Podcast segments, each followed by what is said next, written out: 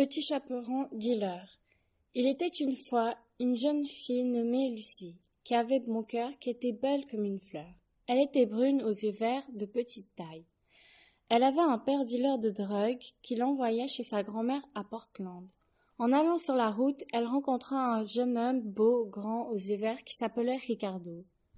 Le jeune homme demanda à Lucie où elle allait et qu'est-ce qu'elle cache.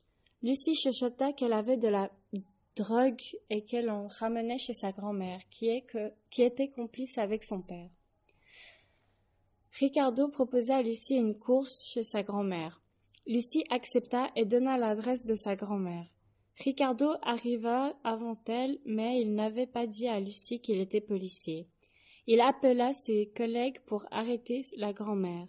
Mais en voyant venir Lucie, il se rendit compte qu'il était tombé amoureux de la jeune femme. Il ne savait plus quoi faire. Il s'en voulait, mais eut une idée. Lucie arriva et vit, le jeune homme. Et vit le jeune homme.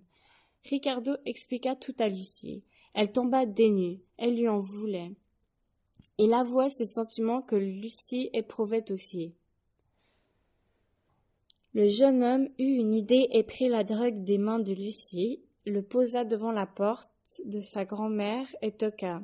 Quand la vieille dame ouvrit la porte, la police était déjà là.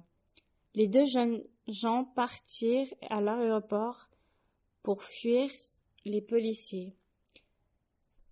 Ricardo risquait sept ans de prison et la jeune femme six ans pour complicité. Donc ils décidèrent de s'enfuir à Miami pour vivre leur amour. Mais à l'aéroport, les gendarmes étaient déjà là, et il y avait plein d'affiches d'eux, dans tout l'aéroport. Ils s'embrassèrent et se quittèrent pour se rendre à la police. Sept ans plus tard, les deux tourtereaux étaient toujours amoureux. Ils se marièrent et vécurent heureux jusqu'à la fin de leur vie, et ils se promirent de plus jamais se séparer et d'avoir des histoires avec la drogue.